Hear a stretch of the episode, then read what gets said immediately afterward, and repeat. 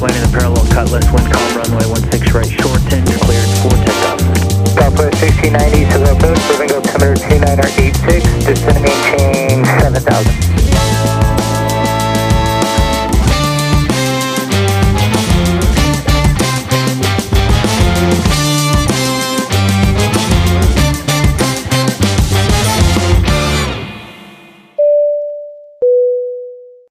听众您好，我是本班机机长天空之城，我是副机长 Sunny。您现在收听的是飞航模式，You're now airplane mode。嘿，欢迎大家回来。对，好的。哎，法尔哥，我问你个问题哦，你平常有没有这个经验啊？嗯、就是买机票的时候，那你当天看这个机票价钱，就想，哎，我会不会明后天我再看看这价钱会不会降低？有，对不对？可是到了明后天，你却发生一件事情，这个机票反而没有降低，反而涨。那有时候涨得还蛮多的。我通常都是会在 Google Fly 上面找机票，然后在官网上找。那现在不是都有 Google Fly 都可以 compare 每一家的价钱吗？然后你就会看，嗯，好像接近礼拜五又要变贵，然后礼拜天又是贵的。所以不知道这些东西在谁在操控这些价钱，对不对？大家应该也很好奇。嗯，对。那也不知道各位听众有没有这样的经验？如果你跟朋友出游玩、出国玩。那坐同一班飞机，同一个时间，同个舱等，为什么你偏偏你的机票钱就付的比人家多？对，还有为什么我在每在多伦多，因为就有长荣的直飞回台北，可是呢，长荣多伦多飞回去永远都比台北飞过来的便宜，为什么会这样子呢？对啊，我每次都搞不懂为什么从多伦多回去的永远是比较低价的，从台北买过来永远是比较贵。那问你哈，你买机票买贵了，比你朋友买贵，你心情怎么样？会不会很干？应该一定会啊！我会觉得说，到底说我是哪里出了错？为什么买的会比较贵？我也觉得很干。所以今天呢，我们找到了这个幕后操控者。对，哎呦，好生气哦！他就是伺服器里面的 GM，对对，操控所有东西的人。对，其实我以前都不知道有这个职业存在，直到最近这的朋友这个来宾呢，是我女朋友介绍给我的。那我们现在是朋友了，算嗯。就今天要好好来挖一下这个底，就是原来这个航空公司这个机票的价钱，原来后面就有有点像股那个股票的概念，有个操盘手，有个操盘手，对不对？所以我们今天从欢迎呃 Jeff，然后让 Jeff 来自我介绍一下，然后来讲一下自己的工作，然后为什么会找到这个工作。欢迎欢迎 Jeff，欢迎 Jeff，Jeffrey，Jeffrey，right？Jeffrey，对，Jeffrey 都可以，对。好，所以大家好，我叫 Jeff，然后我的中文名叫陈清怡，我现在在美国航空公司的收益保障部门做收益管理的分析师，啊，我职位的英文 title 叫做 Revenue Management Analyst，啊，然后我现在已经工作两年了，我现在管的市场片区大概是美国 Domestic。啊、呃，基本上所有的头等舱和商务舱现在都属于我的工作范围，里面的运价都是我在操作的。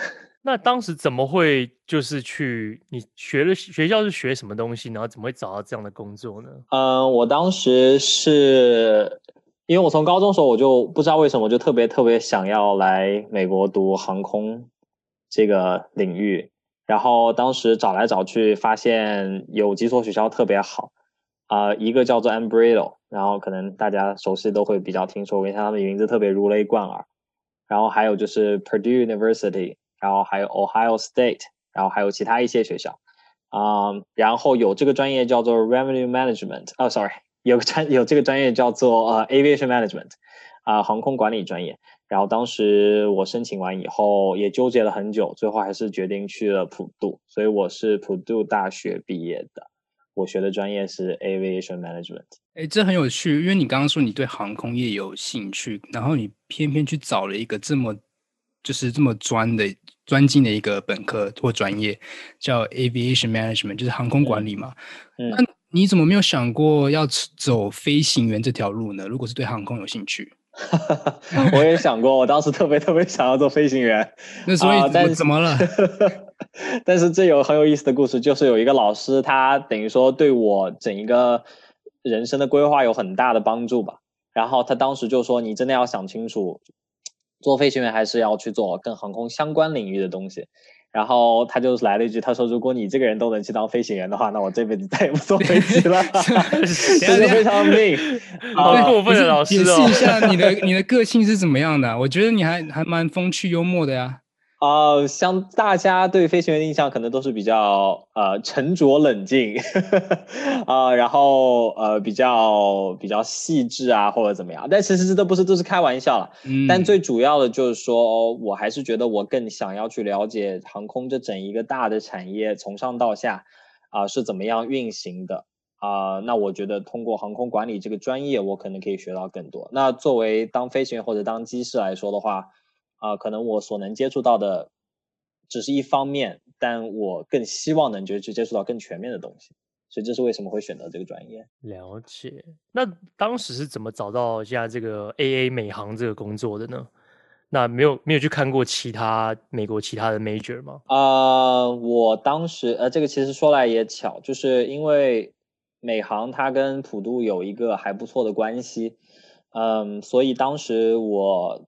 参加就是他有一个整一个针对于本科大三学生的一个整一个项目，叫做 mentorship program，它叫 AA Revenue Management Mentorship Program。啊、我当时也是很阴差阳错的就去申请，啊、申请完以后拿到了一个 phone interview，啊、打完电话他就说好，那你就可以加入我们。那这个 program 就是一个 year long program。呃，每个礼拜我会跟当时在美航工作的，跟我我的 mentor 所谓的，呃，有一次呃一个 phone call，我们会谈很多事情，就谈啊、他们有个有一个有一个有一个有个非常完整的一个一个所以所谓课程设置啊、我们会谈很多有关于项目的事情，有关于这个 program 的事情，我们也会谈很多有关于整个行业现在发生的事情，呃，然后跟他就聊着聊着聊了大概一年吧。然后有一天，他就跟我打了一个电话，他说：“哦，好，你要过来跟做我们的这个实习生，要过来做 intern 吗？”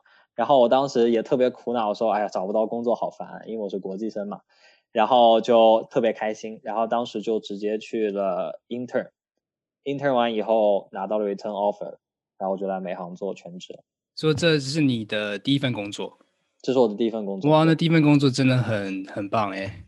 确实，真的，真的作为作为一个 entry level 吧，嗯、我觉得，嗯，是一个很好的平台。对，那请问一下，如果呃我们听众或者是大家对这一份呃职业有兴趣的话，那一定要读就是航空管理相关的科系，或者去进入航空大学，还是说其实一般大学它的一些那个商业 business related 就是相关的科系，它也可以来进入这个职业吗？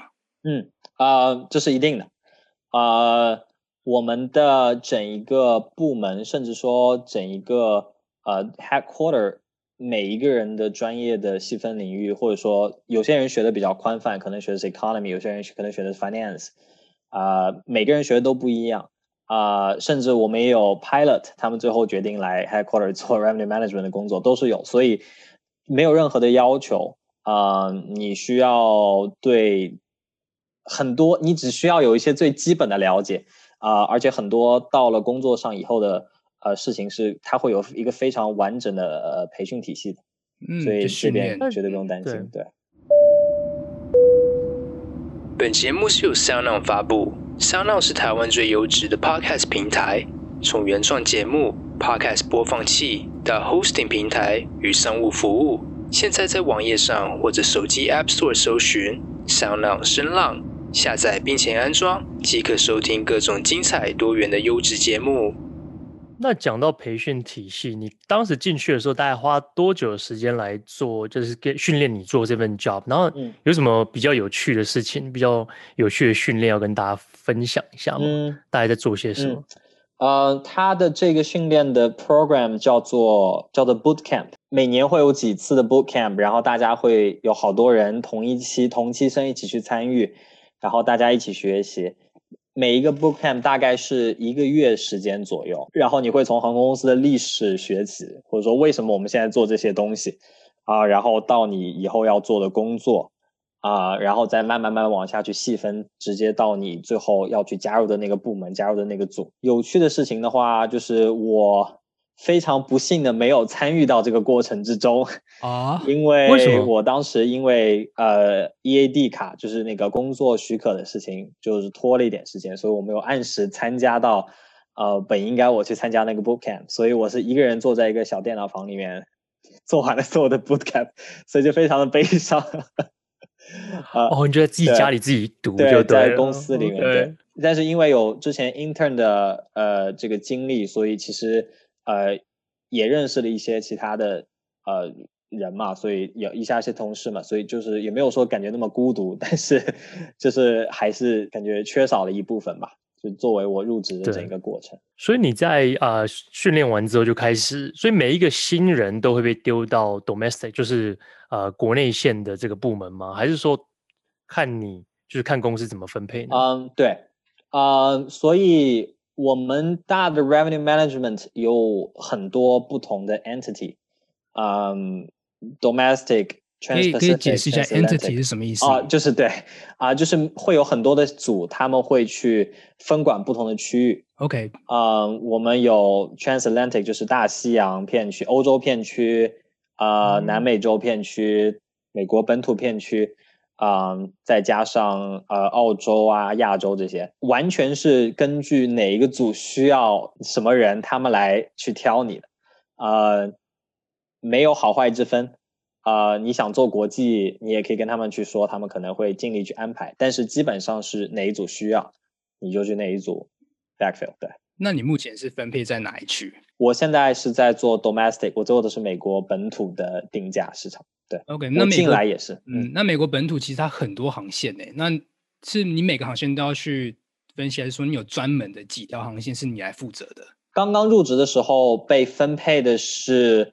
呃，管东北片区，就是呃，New England 纽约，嗯，对那一片，呃，然后加上 Philly 这些，有很多我们的直飞市场，所以那些都是我管的，嗯、然后作为我的工作本身来说，我还会有一些其他的呃 responsibility，它包括整一个呃 AA 某一个方面的定价的 strategy。是我来做的，这可能就比较 细节，但简单来说就是说，我需要去考虑我们在某一片区，我们该有怎么样的定价策略，或者说该怎么样针对我们的 competitor 有怎么样的定价策略。所以你讲到定价策略，那观众一定想知道说，那你们会去看，比如说也会看 United 的价钱，或者是呃 Delta 的价钱，JetBlue 的价钱，嗯、来决定你们的价位吗？还是说你们会甚至比较高，会比较低呢？还是？看过去的历史啊，五年之内的价位来做决定，是怎么样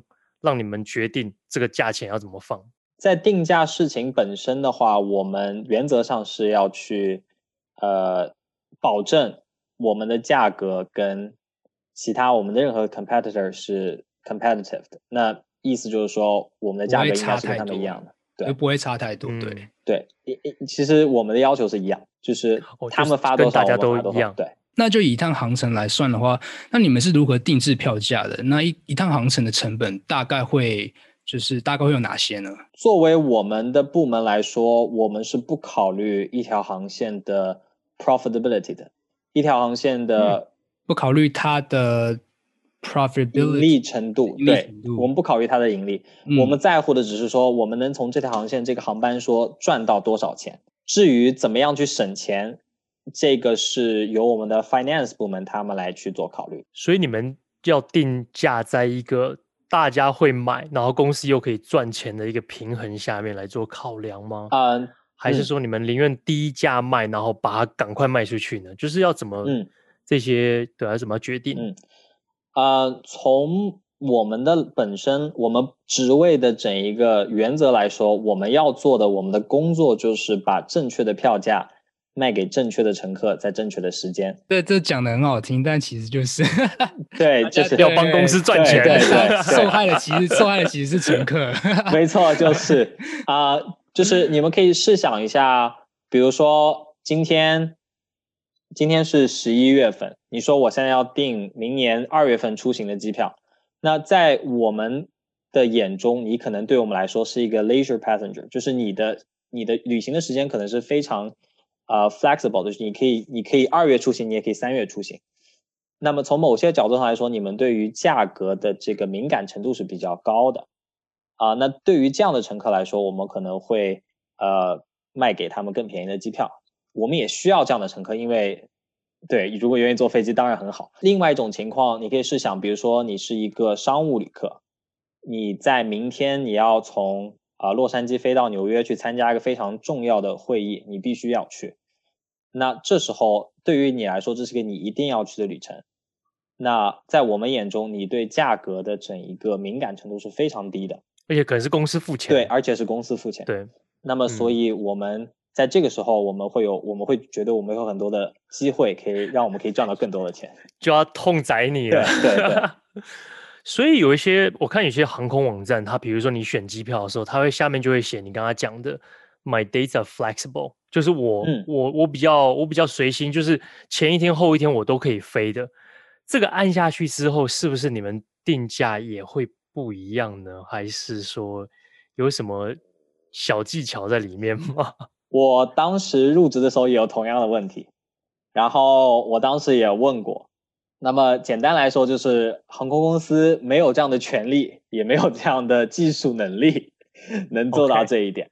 我们的定价，或者说我们在什么时候决定卖什么样的价格，完全是取决于我们在过去二十年或者三十年以来的整一个大的，呃，一个一个一个我们的一个数据来去做决定。啊、呃，我们有非常呃精密的算法，啊、呃，是基于这些大数据的，来去告诉我们的分析师们，你在这条航线上面，我现在基于以往的数据，你会有怎么样的收益预期？那很多人可能会问说，像一般人都会讲说，哎，我越早订会越便宜，嗯，这是一定的吗？比如说像你刚刚讲的，我我现在订明年二月、三月的票，嗯，一定会比较便宜吗？嗯，不一定。比如说我在去年或者过去的三年，我都发现这个航班从 A 点到 B 点，在起飞前一百天。有非常多的乘客要去预订，那我可能就会觉得这个时候我可能不需要卖这么多票，我可能觉得这个市场可能会有更多的需求，而且通常来说，在起飞前越近的时候，我们会 charge 更多的钱，那我们可能会觉得这是一个机会，让我们去赚到更多的钱，所以我们可能会去呃有意的控制这个航班在起飞前一百天的销售的量，那我们的控制方法那就是。卖更贵的票，的，这我能体会，因为这个在美国的订票系统，它舱等其实它每一个舱等又有分不同的等级的价位，对不对？嗯、它每个价位只会试出几个位置，那那个票那个位置卖完之后，它这个价位就会变成另外一个价钱，对。对的，所以现在举例来说，比如说今年的圣诞节，圣诞节是肯定不可能像二十三，至少我猜十二十几号开始，价钱就不会再掉了。就算你三个月前订票，应该都不会降，对不对？哦，当然今年可能是个例外，但是过去往几年是不是这都是航空公司最赚钱的时候呢？嗯，对，整一个十一月、十二月是我们所谓的 trough season。就是说，除了感恩节、圣诞节，其他的所有时间，其实对我们来说，我们都卖不出去票，票都卖不动，就没有需求啊、那么，所以在 感恩节和圣诞节的时候，对于我们来说是一个很好的赚钱的机会。所以，从某些角度上来说，没错，呃，票价不会变，但是有些时候，有些航班。比如说，我们在起飞前一百天，我对它有一个过高的预期了。我可能预期这个航班可以卖出一百个票，但我实际上只卖掉了二十张票。那我会发现，在慢慢离我起飞前越近的时候，我发现这个飞机座位卖不动了。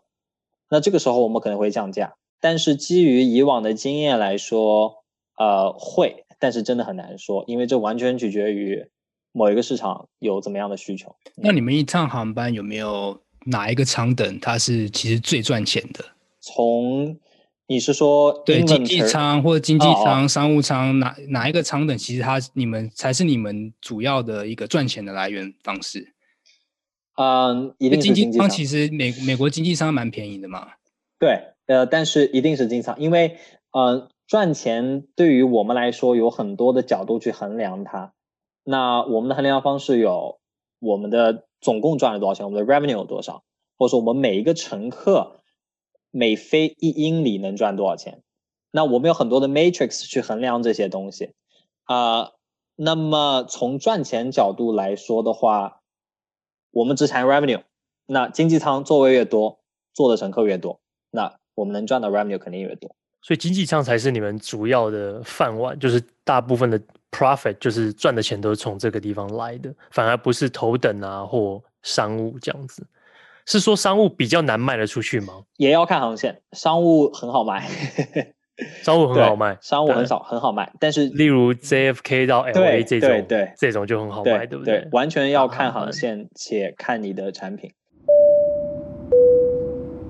想收听航空业最私密的内容吗？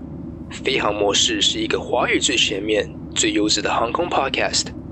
节目以飞行员的角度来和各位听众一起探索航空业所不为人知的职务秘辛。我们会不定时的访问航空业资深人士，分享全球航空新闻、时事。我们也会以自身的经验来分享飞行员从学飞到上线飞行各个阶段的经验谈。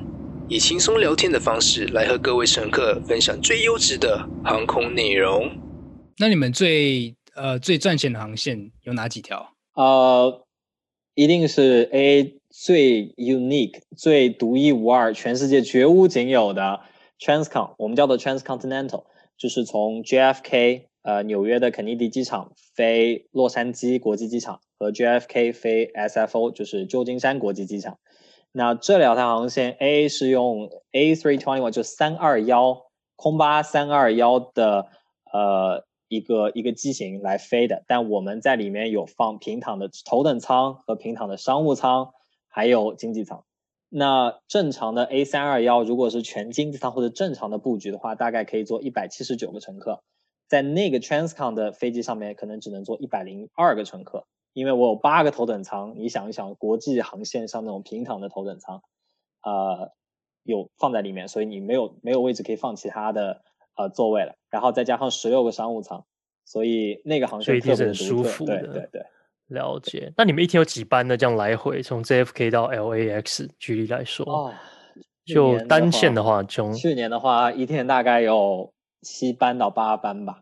哇哦，很赚钱的航线，这个航线确实特别赚钱。那你说这个 AA 它在美国国际呃不是国际线，国内线是只有这两条，它是有 offer，就是提供这个头等舱这个平躺的服务，是吗？嗯、是这两条线。嗯、那你说它机型是 A 三二一，那它如果听众以后有兴趣，他如果想要做这条线，他想要订头等舱，他需要去注意哪个机型？就是 A 三二一，它有没有你们 AA 有没有特别一个机型是就那个机型也可以找得到？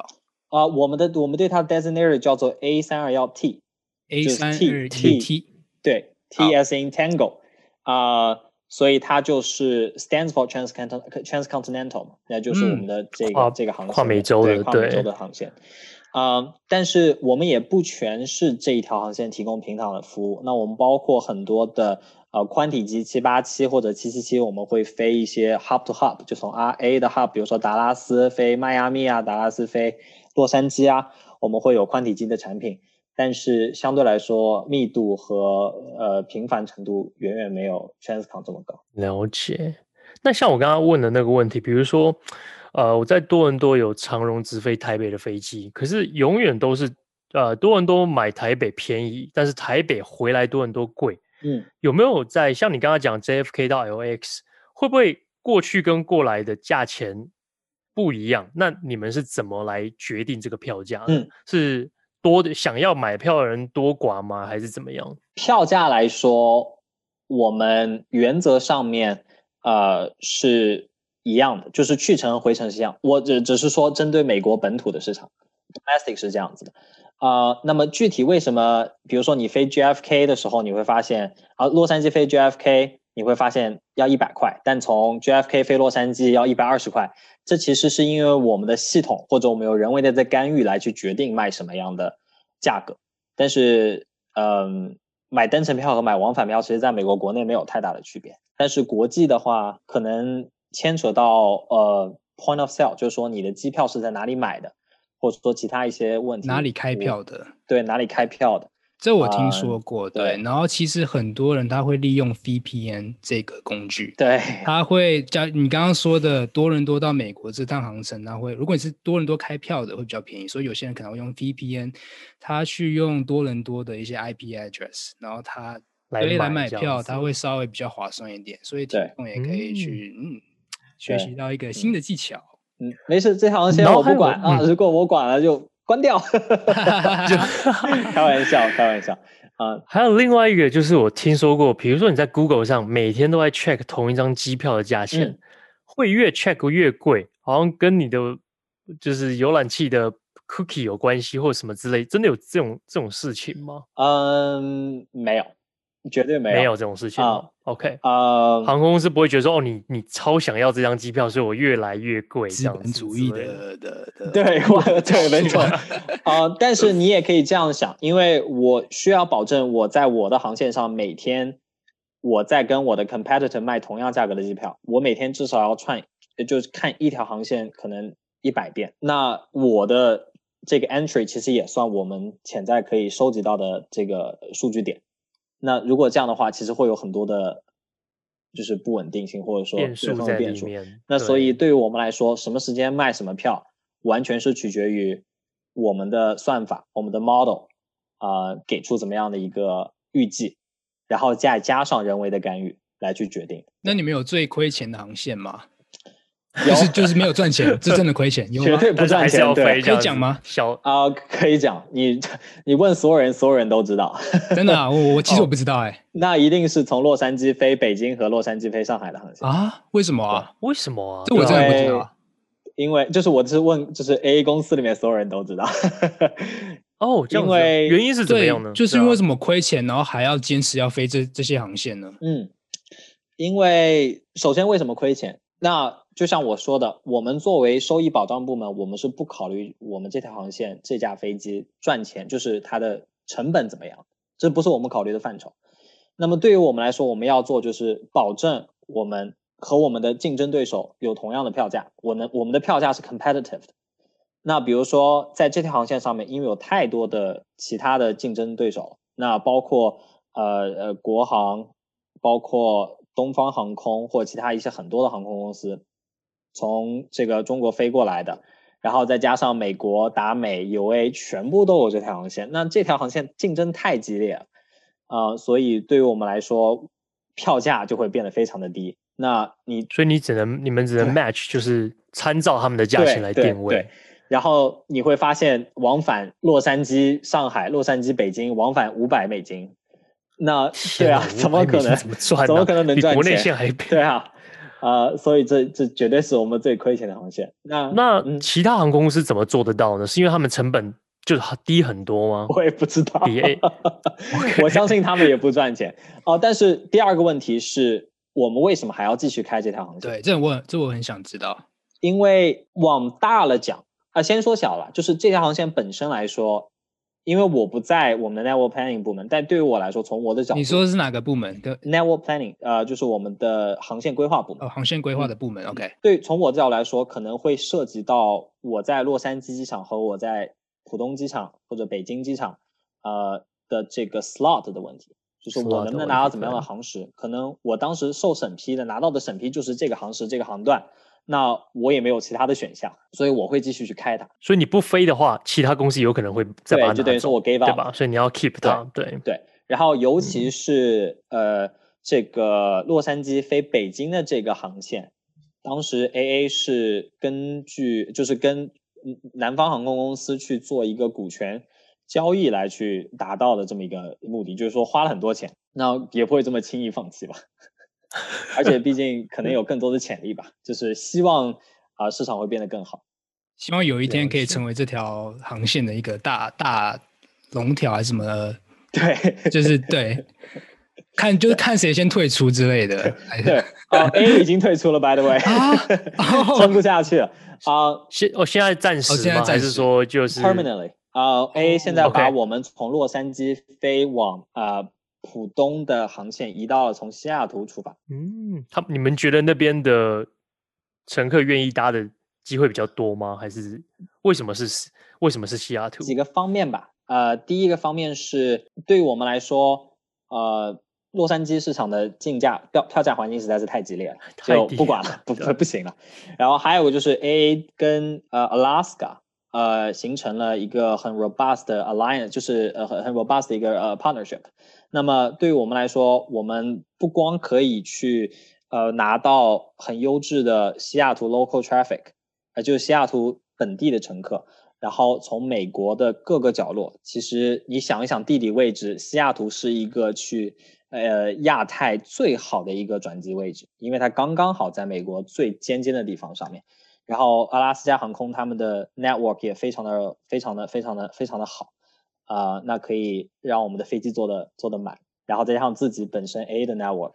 所以其实是一个很不错的选项。嗯，所以啊，你是说一说 Alaska 会把很多美国当地的转机客带到西雅图，然后从西雅图你们再去北京的浦东机场来做这样的客户，然后价钱也比较好定。对，至少比 LA 的那个五百块美金会好。至少我们是这样希望的。但是但是这个市场里面也有像海南航空和呃达美航空这样的竞争对手啊、呃嗯，所以啊、呃、，We'll see，明年三月开航。哦哦，真的还没开，OK，是呃三月开航，你知道是用哪个机型来飞吗？呃，七七二，七七，OK，嗯，波音七七七两百，七七七的两百，对。各位乘客您好，本班机机长为天空之城，副机长为 Sunny。由于本集访谈长度过长，为了听众们的聆听体验，我们将本集分成上下集来播放。我们代表飞航模式及全体组员再次感谢听众们收听本集的飞航模式。如果你们喜欢我们的节目，也请各位乘客可以到 Apple Podcast 给我们打五颗星，并且留言给我们加油打气。我们将会在往后的节目中念出您的五星留言，或者回答您的问题。也欢迎各位乘客追踪我们的 Instagram，搜寻 Airplane Mode 的 TW 或者飞航模式 Podcast。即可找到我们。感谢你们收听本集的飞航模式，我们下一集再见。